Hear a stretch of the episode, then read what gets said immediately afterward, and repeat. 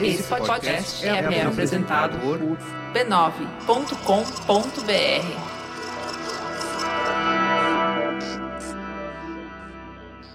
O silêncio da manhã foi quebrado pelo toque dos sinos na Igreja do Outeiro da Glória. Era 15 de agosto de 1963, dia de Nossa Senhora da Glória. A santa que, além do outeiro, também dá o um nome ao bairro sossegado que fica na divisa do Catete com a Lapa e está nos limites entre o centro e a zona sul do Rio de Janeiro. Ali perto, na praia, saiu do mar um jovem branco que tinha a cara da burguesia carioca sessentista, aquela que amava a bossa nova e tudo mais. Ele caminhou em direção ao outeiro, voltando para casa, vestindo apenas calção de banho e chinelos. Ele não fazia ideia, mas ao sair para o banho de mar naquele dia, acabaria acidentalmente desencadeando uma série de eventos que definitivamente marcaram a música popular brasileira. O jovem adulto de 30 anos saindo do mar é Hermínio Belo de Carvalho, poeta, compositor e produtor musical, que ficaria conhecido pelo seu dom sobrenatural de revelar para o mundo alguns dos grandes nomes da música popular brasileira. E pode ser que tudo tenha começado aqui, em 1963, na Glória. O Alteiro, como sugere o nome, é um morro que abriga a Igreja da Glória no seu topo. Aos pés da ladeira, tinha um bar e restaurante chamado Taberna da Glória, que assim como seus vizinhos, o Amarelinho, o Capela e o Café da Nice, costumava juntar intelectuais e artistas da cidade. Foi nessa taberna que anos antes o jovem Noel Rosa conheceu a cantora Aracide Almeida. O encontro rendeu uma das maiores parcerias musicais da época, com Araci gravando muitas composições do sambista de Vila Isabel. Aquele já era um espaço sagrado de acontecimentos incríveis, e nesse dia algo diferente chamou a atenção de Hermínio na taberna. Logo ali, sentado, um grupo batucava nas mesas um samba antigo que era cantado por alguém com uma voz rouca e potente que deixou o poeta hipnotizado. Decidido a descobrir quem estava por trás daquela voz absolutamente singular, Hermínio se aproximou timidamente e viu uma mulher preta que parecia ter mais de 60 anos e cantava como ninguém. Ele já tinha ouvido muitas pessoas cantar, mas ninguém como aquela mulher. Ele ainda estava vestindo roupas de banho e estava sem documentos. Temendo ser abordado pela polícia ou algo do tipo, ele foi para casa pensando na conversa que não teve com aquela mulher, mas que logo teria. O mundo precisava conhecer Clementina de Jesus. Aos 63 anos, aquela trabalhadora doméstica de pele escura, conhecida pelo apelido de Quelé, saiu das sombras para o absoluto estrelato, entrando para a história da música de maneira irreversível, sendo reverenciada dentro e fora do país como uma das maiores cantoras de nossa história. Meu nome é Thiago André e esse aqui é o História Preta. Você está ouvindo a série O Samba das Pretas. Episódio 4 Clementina de Jesus.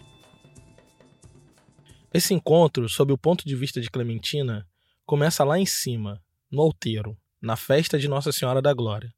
A celebração da Santa era uma festa tradicional no Rio de Janeiro, desde o período colonial, e ganhou popularidade no Império quando a Igreja da Glória foi abraçada pela família real. Lá foram batizados diversos membros da família, incluindo Dom Pedro I e seu sucessor, Pedro II. Com a queda da monarquia, a Festa da Glória perdeu prestígio, mas sua tradição foi mantida pela população negra da cidade, que sempre esteve intimamente ligada às festas religiosas. A Festa da Penha, por exemplo, era uma dessas datas onde os maiores nomes do samba carioca se encontravam anualmente para marcar presença e mostrar composições. Além disso, tinha as congadas, a Folia de Reis e o Carnaval. Todas datas ligadas à religiosidade, todas com forte presença negra. Clementina de Jesus era uma dessas pessoas que não perdia nenhuma festa do calendário religioso, e naquele 15 de agosto, como boa católica, estava celebrando a Nossa Senhora da Glória. É que o seguinte, todos os anos eu não falto à festa na Taberna da Glória, Nossa Senhora da Penha. Não falto essas festas. E glorioso São Jorge. Essa é Clementina contando sobre o um encontro durante uma entrevista para a TVE. Eu estava numa mesa já tinha tomado um pouco de uns guaranás. Uns guaranás, aqueles guaranazinhos. E estava cantando uns pagodes lá quando o Hermínio passou que vinha com um banho de mar. Aí parou para me ouvir. Naquele tempo que eu tinha aquela, aquela grande voz. Aquela voz rasgada e potente impactou Hermínio Belo de Carvalho. Mas ele não podia se deter muito tempo ali. Então seguiu seu caminho na confiança de reencontrar aquela senhora novamente. O reencontro só foi acontecer um ano depois, em 1964, no mesmíssimo lugar e na mesma data. Mas dessa vez, ele não deixaria a oportunidade passar. Passou, foi embora, depois mandou o Nelson, um colega também, que agora é advogado, trazer umas flores para mim e me convidar se eu queria dar um pulinho na casa dele para fazer uma gravação lá. Junto do seu marido, o Albino Pé Grande, e mais um amigo, Clementina foi até o apartamento do produtor ali no Catete. E lá eles registraram algumas músicas em um gravadorzinho improvisado. Nenhum deles fazia ideia de que ali estavam dando o pontapé inicial da carreira da mulher que viraria a música brasileira de cabeça para baixo.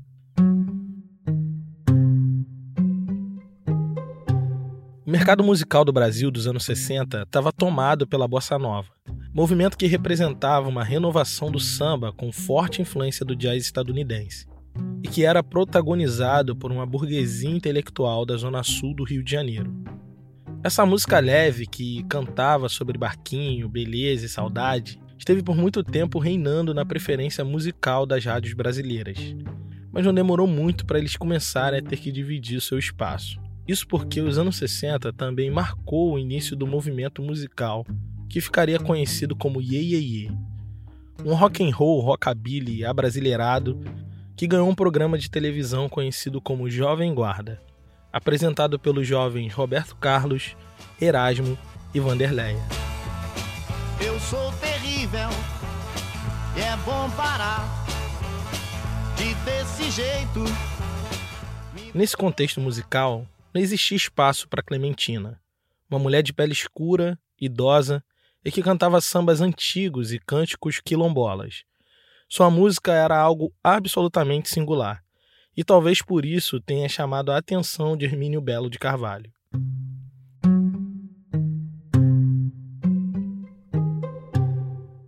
O Brasil, como sempre, estava sob forte influência cultural estrangeira e uma intelectualidade ligada a uma esquerda mais nacionalista buscava na cultura do povo as raízes de uma identidade brasileira livre de influência internacional.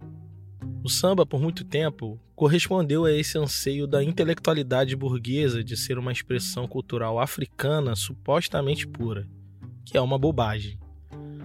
Mas é indiscutível que, com a instauração do Estado Novo de Vargas na década de 30, o gênero nascido no seio da comunidade negra foi assimilado pelo mercado e precisou ser modificado para que pudesse ser socialmente aceito. Sob o estado autoritário de Vargas, o samba perdeu o morro, a malandragem e a africanidade, mas em contrapartida foi consagrado a gênero nacional por excelência e se tornou um gênero musical representativo da nossa brasilidade. Isso ajuda a explicar por que o samba feito no Rio ganhou mais notoriedade do que os sambas de outras regiões. Sendo o Rio de Janeiro a capital da República, sua vivência cultural urbana acabou virando sinônimo de cultura brasileira. Na década de 60, despontava uma intelectualidade que questionava essa herança varguista e buscava no passado expressões culturais supostamente puras. E é nesse contexto que Clementina, de fato, se torna um achado na visão dessa intelectualidade da Zona Sul pois muitos dos sambas antigos que ela cantava, na verdade nem eram sambas, eram jongos e canções de trabalho que ela ouviu de sua mãe quando era apenas uma menina. Clementina guardava consigo nas memórias uma herança musical de mais de 100 anos, que vinha de sua avó, uma mulher ex-escravizada, e passava por sua mãe até chegar nela. Boi não Boi não beira pirimar no campo de Minas. Boi não beira pirimar. Não vai, não? Tá tambora, gente. É. Esse é um dos jongos que ela ouviu de sua mãe. Ah, tá. É. Faz essas coisinhas assim. É, não faz, não, não dá. Não dá de jeito nenhum. O violonista tenta acompanhar o cântico, mas não consegue. E é por um motivo muito simples. Esse jongo antigo não foi pensado para cantar ao violão. Ô, mãe África, vem lembrar meu cativeiro. Chora, chora, meu tambor, meu tambor também chora o. O jongo é uma dança coletiva catártica, uma festa com elementos místicos e cânticos poéticos, ao som de tambores acelerados que tem sua origem nas pessoas negras de origem banto. A presença marcante da cultura iorubá no nosso cotidiano faz parecer que não houve outros grupos étnicos e linguísticos no nosso território. Do início da escravidão até o século XVIII, os bantos serão o maior contingente de negros sequestrados para o Brasil. Isso muda na virada do século XVIII para o XIX, mais marcadamente na Bahia, que começa a receber muitos povos iorubás. Mas no Sudeste, os bantos continuavam sendo a maioria, e sua cultura foi disseminada por pelo menos três séculos, principalmente nas zonas rurais.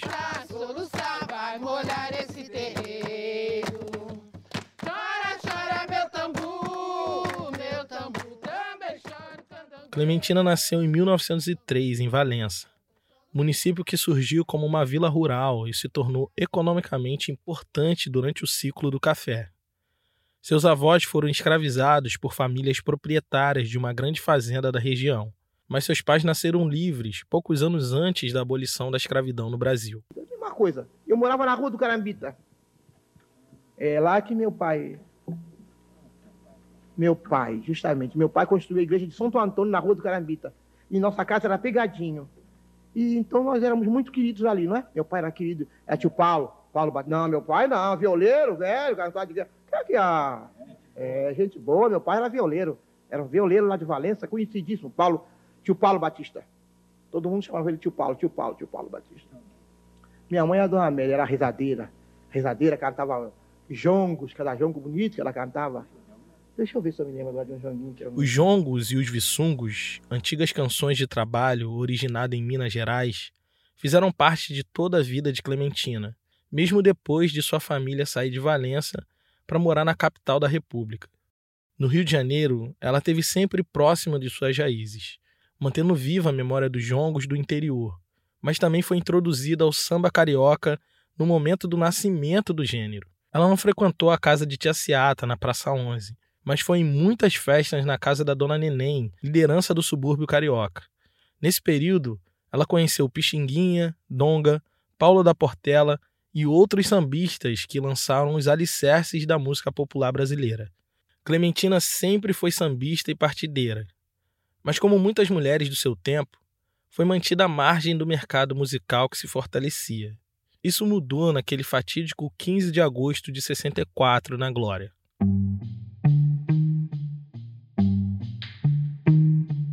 Hermínio Belo de Carvalho teve a ideia de levar ao Teatro Jovem Botafogo um espetáculo chamado O Menestrel, que pretendia misturar música erudita e popular numa mesma apresentação.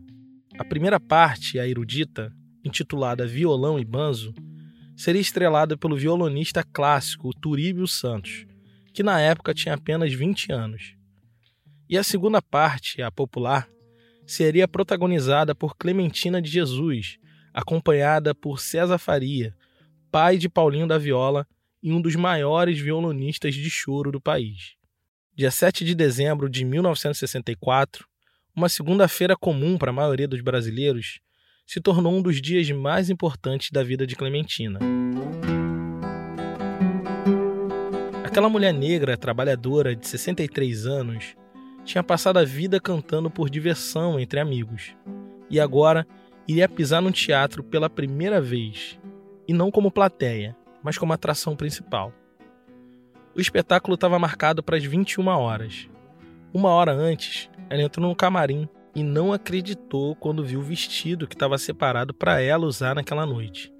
Era rendado com linhas claras, com bordados que exalavam sofisticação. O modelo custava 80 mil cruzeiros, três vezes o salário que ela ganhava no mês trabalhando para a madame do Grajaú. Vestindo com a elegância que o momento pedia, Clementina pisou no palco do Teatro Jovem. A casa estava cheia, cheia das primeiras testemunhas de um verdadeiro fenômeno musical. Atrás da cortina, ela ouviu os últimos acordes de Turíbio Santos. Ela estava nervosa, pois acreditava que aquela plateia toda não era para ela. Aquela gente chique, vestindo roupas caras, não podia estar tá ali para ver uma mulher como ela cantar. Não se sentia pronta, mas não tinha mais volta. Ela não sabia ainda, mas iria fazer história. Mas sobre isso ouviremos quando voltarmos. E hoje a gente vai falar de novo sobre a indicação maravilhosa para quem gosta de ouvir podcast. O Amazon Music tem milhões de músicas e também milhares de podcasts disponíveis para ouvir de graça, inclusive o História Preta.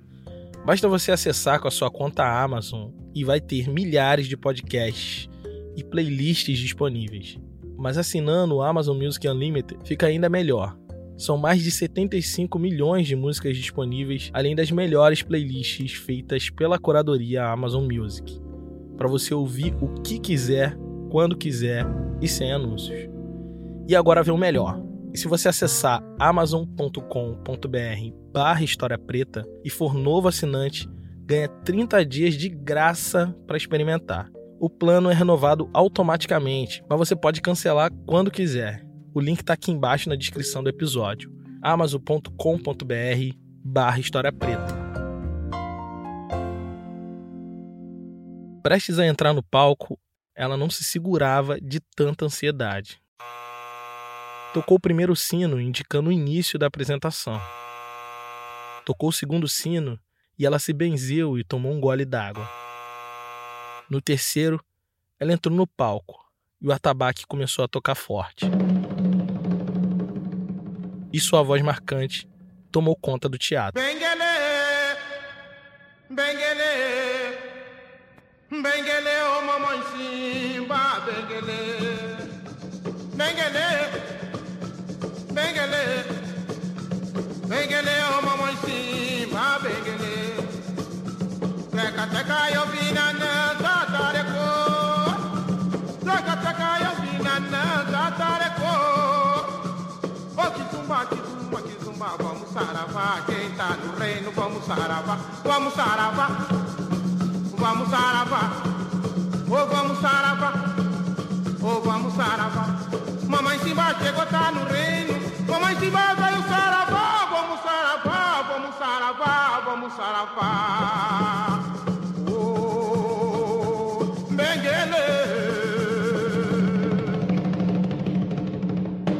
Com a plateia absolutamente arrebatada depois de Benguelê, composição de Pixinguinha, ela emendou alguns jongos e curimas.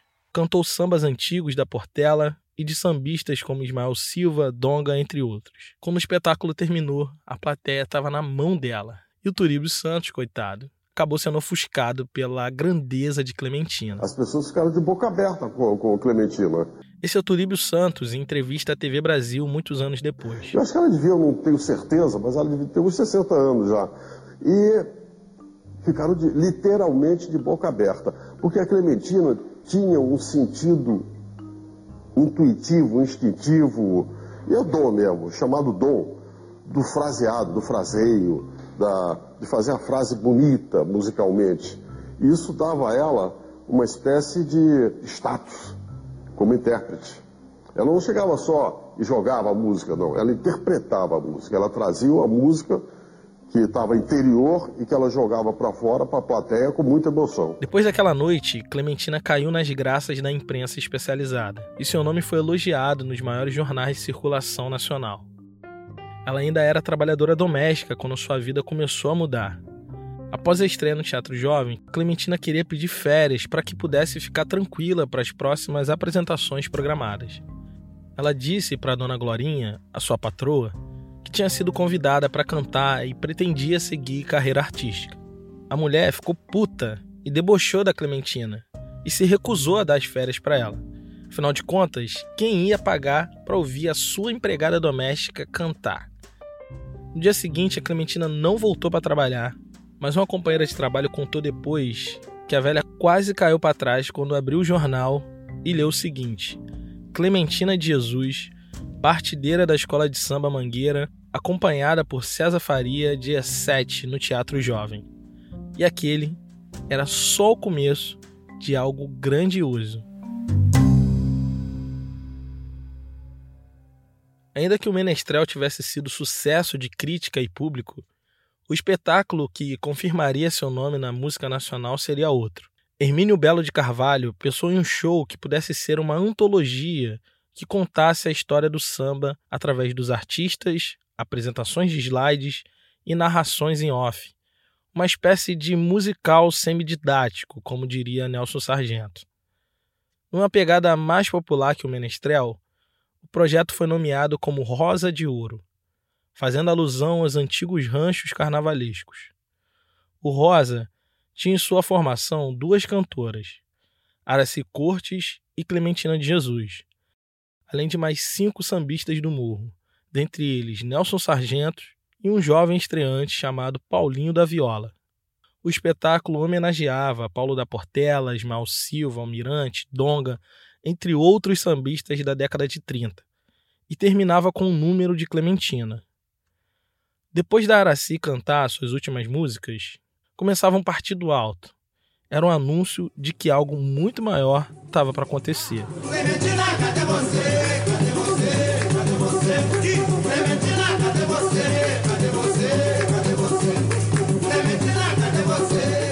Os sambistas improvisavam nesse partido alto. E quando finalizava a música, o palco se escurecia e entrava a Clementina de Jesus, vestindo branco e arrebatando a multidão. O sucesso foi absoluto. Em poucos meses, o espetáculo virou um LP que foi gravado em poucos dias no Odeon. Contra todas as probabilidades, em apenas sete meses de carreira musical, Clementina de Jesus gravou sua voz pela primeira vez. Agora, aqueles que não tiveram oportunidade de ouvir ela cantar ao vivo poderia fazer isso facilmente dando play no disco do Rosa de Ouro.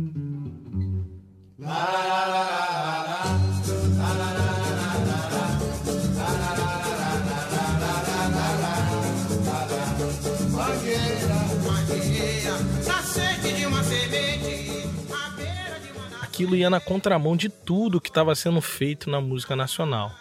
A bossa nova e a jovem guarda estavam no seu auge e o samba, aquele de raiz, já era uma página quase que virada na cultura de massa. Nadando contra a maré, o LP do Rosa de Ouro foi eleito pela imprensa especializada como o álbum do ano, pois além de reviver a carreira de Araci Cortes, revelou Clementina de Jesus para o mundo. Hermínio Belo de Carvalho ganhou prestígio como produtor musical. Araci voltou aos palcos. Paulinho da Viola foi revelado como grande compositor que é e Clementina de Jesus virou uma lenda da música popular. Ainda colhendo louros dessa fama repentina, Clementina recebeu uma notícia que deixou ela desconcertada. Ela tinha sido escolhida pelo Itamaraty para representar o Brasil no primeiro festival de arte negra em Dakar, capital do Senegal. Nós participamos do, participamos do primeiro Festival de Arte Negra em Dakar. Né? Esse é Paulinho da Viola, em entrevista ao documentário Rainha Kelé. E foi uma experiência muito interessante. Eu e o Elton, nós fomos acompanhando a Clementina, como eu já falei, só tocando atabaque. O show tinha Elisete, eh, outros artistas que se apresentaram. E quando a Clementina se apresentou, era num estádio quando a Clementina entrou e começou a cantar, ela foi ovacionada. Foi uma coisa assim como os outros artistas não. não é, sabe aquela coisa de você se identificar imediatamente, né?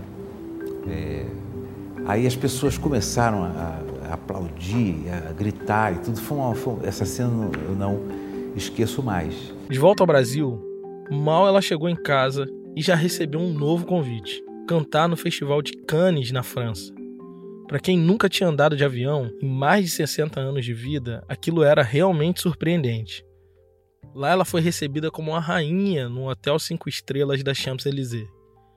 Pela primeira vez, recebia o tratamento adequado à sua grandeza. Depois do show, ela resolveu estender mais uns dias em Paris. E lá, ela encontrou a atriz italiana Sofia Loren. A Sofia Loren chegou perto de mim e me cumprimentou eu não sabendo quem era. Aí é que ela se, se identificou. Eu sou. Ela fala espanhol muito bem. Ah, fala espanhol. Fala espanhol. Eu, eu espanhol entendo bem, mal desta parte.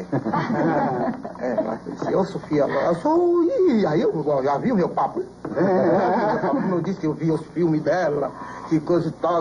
Aí você deu endereço pra ela também, né?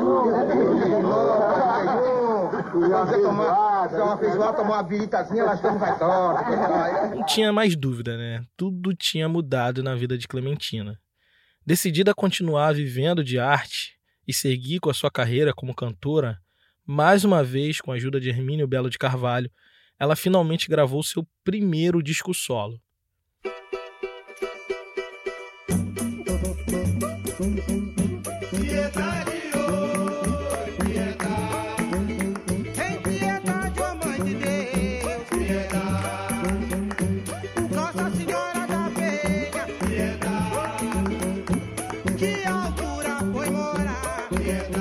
Piedade, samba que abriu o disco intitulado Clementina de Jesus, lançado em 1966, era um partido alto de domínio público, desses que se cantava em toda a roda de samba, mas que ninguém sabia bem de quem era a autoria. Isso dava a tônica do disco, uma musicalidade alicerçada na tradição oral. Que ainda que para Jádios o samba de roda e a batucada tivessem morta até a chegada de Clementina, nos territórios populares ele nunca deixou de ser um gênero mais tocado os sambas e pagodes de quintal sobreviveram ao Brasil e se mantinham vivos à margem da indústria musical. Porque uma coisa é a música, outra coisa é a indústria musical. Clementina fez o samba, os jongos, as curimas, que estavam vivos entre os negros, ressuscitar para a indústria musical dos brancos. Ela fez tocar nas rádios e programas de TV a tradição oral que circulava nas comunidades quilombolas do interior do Rio de Janeiro, São Paulo e Minas Gerais. Um exemplo disso foi o sucesso estrondoso da faixa Cangoma Me Chamou.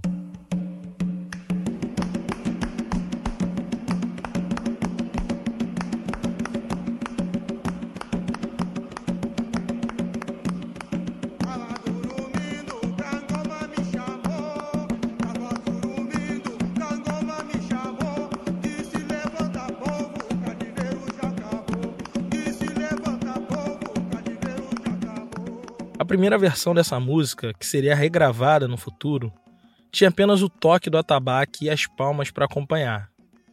Esse era um jongo antigo que remetia ao seu passado em Valença, quando sua mãe cantava essas músicas na beira do rio enquanto lavava as roupas. A letra dessa música tem pegadas históricas inconfundíveis, principalmente no que diz respeito ao idioma. O ouvinte mais antigo do História Preta Deve se lembrar que no episódio A Influência Africana no Português do Brasil, a gente falou quanto os povos bantos influenciaram nosso idioma. Diferente de outros países colonizados por europeus latinos, no Brasil não houve a creolização da língua, que é o choque de duas línguas que acaba criando um novo idioma. No Haiti, que foi colônia francesa, por exemplo, existe um francês crioulo, que é o resultado do francês misturado com línguas africanas. No Brasil, não houve esse choque. Houve uma espécie de acomodação dos falares, já que a estrutura fonética das línguas bantus eram muito parecidas com o português arcaico. Diferente do português de Portugal, que engole as vogais, nós no Brasil botamos a vogal até onde não tem. Ritmo e pneu são alguns dos exemplos. Isso se deve à estrutura fonética das línguas banto, que se dispõe sempre em consoante, vogal, consoante, vogal. Então, quando Clementina canta que estava dormindo, ao invés de dormindo, ela apenas está refletindo uma herança linguística dos povos banto. Esse falar impregnado de africanidade costumeiramente é associado à burrice ou falta de educação, mas na verdade é um reflexo de um falar ancestral que foi roubado das bocas pretas e precisou se adaptar é o que Lélia Gonzalez chamava de pretuguês e que Clementina de Jesus ajudou a difundir por meio da cultura de massa.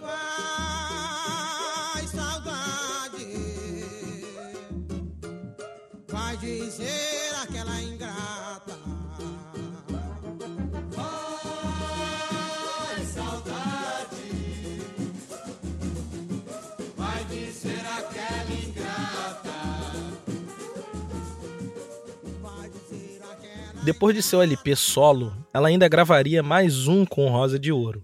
E no fim da década de 60, o celebradíssimo álbum chamado Gente da Antiga, que ela dividia os microfones com Pixinguinha e João da Baiana. Além do Fala Mangueira, com os integrantes ilustres da Escola Verde Rosa. Nos anos 70, o samba vislumbrou dias melhores e despejou novos talentos na música nacional. Nascia para o mundo nomes como Martinho da Vila, João Nogueira, Clara Nunes, Bete Carvalho e muitos outros. Todos herdeiros de Clementina, que tinha trilhado um caminho difícil na década anterior e agora abria a década com mais um disco solo intitulado Clementina Cadê Você, que contém um dos maiores clássicos do samba, o Sei Lá Mangueira. É, vista assim do alto mas parece o céu no chão. Sei lá. Tem mangueira, poesia feito uma se alastrou. E a beleza do lugar, pra se entender, tem que se achar. Três anos depois, ela gravaria seu oitavo LP, que consta uma das composições mais famosas da música brasileira, Marinheiro Só, que foi um presente dado por Caetano Veloso. A música é um samba de roda tradicional do recôncavo baiano, que Caetano pensou que seria justo que Clementina gravasse. Acabou que ela deu o título ao álbum, que também contém composições de Paulinho da Viola, como a música Na Linha do Mar, que ele fez especialmente para Clementina, e que é a minha favorita de todas que ela já cantou.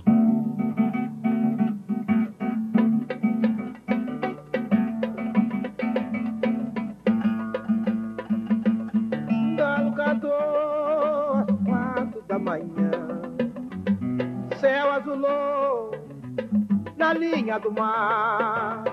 Taralaira, vou me embora deste mundo de ilusão que me viu sorrir há de me ver chorar.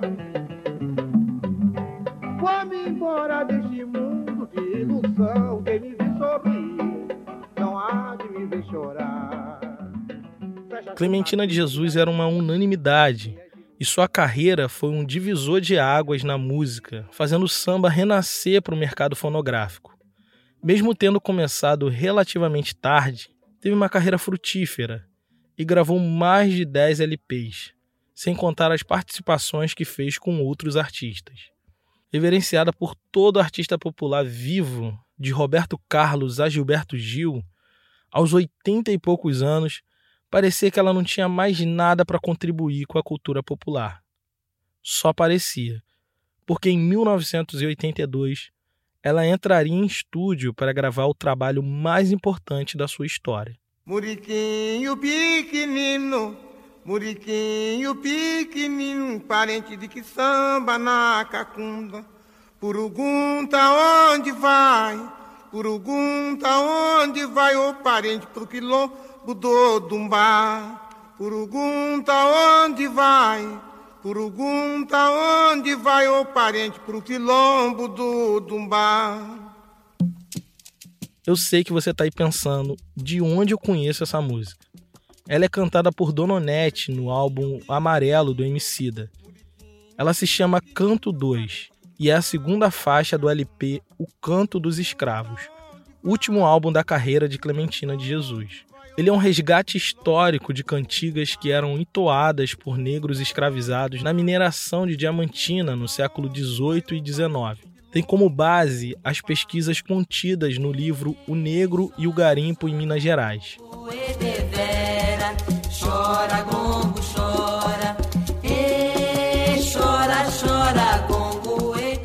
Isso são viçungos, canções de trabalho que sobreviveram um tempo e foram passadas pela oralidade familiar.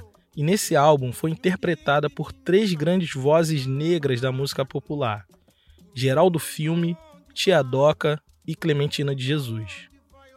Kelé já estava muito debilitada por conta da sua idade e saúde enfraquecida pelo AVC que passou anos antes. Tinha muita dificuldade de memorizar as letras e de se manter com energia para enfrentar as horas de gravação.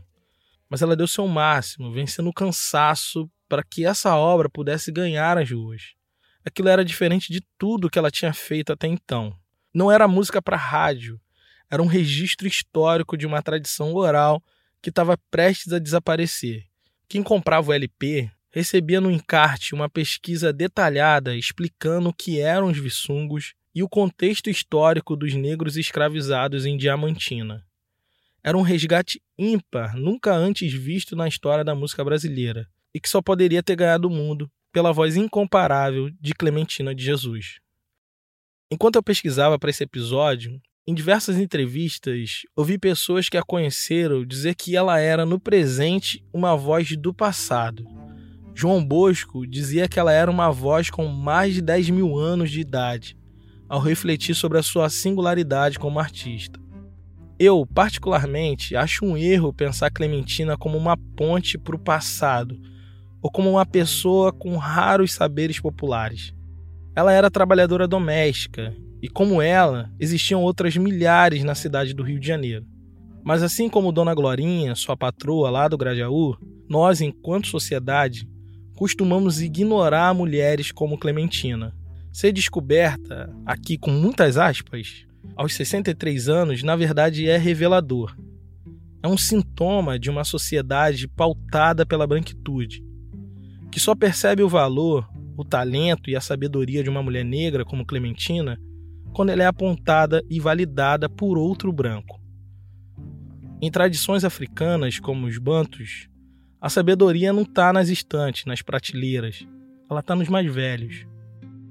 Como Clementina, existiam muitas outras que foram geniais para suas comunidades, mas que foram diminuídas e apagadas nos seus empregos subalternizados. Por isso que eu não acho que Clementina seja uma ponte para o passado. Clementina, na verdade, era o passado, era o presente e só pode ser o futuro. O futuro de um Brasil que nos foi negado.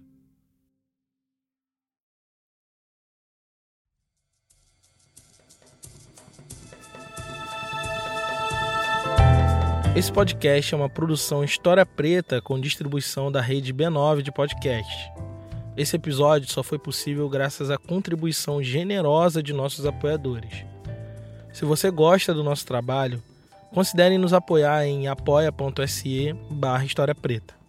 Agora História Preta também tem uma loja. Acesse loja.historiapreta.com.br e vista a nossa história.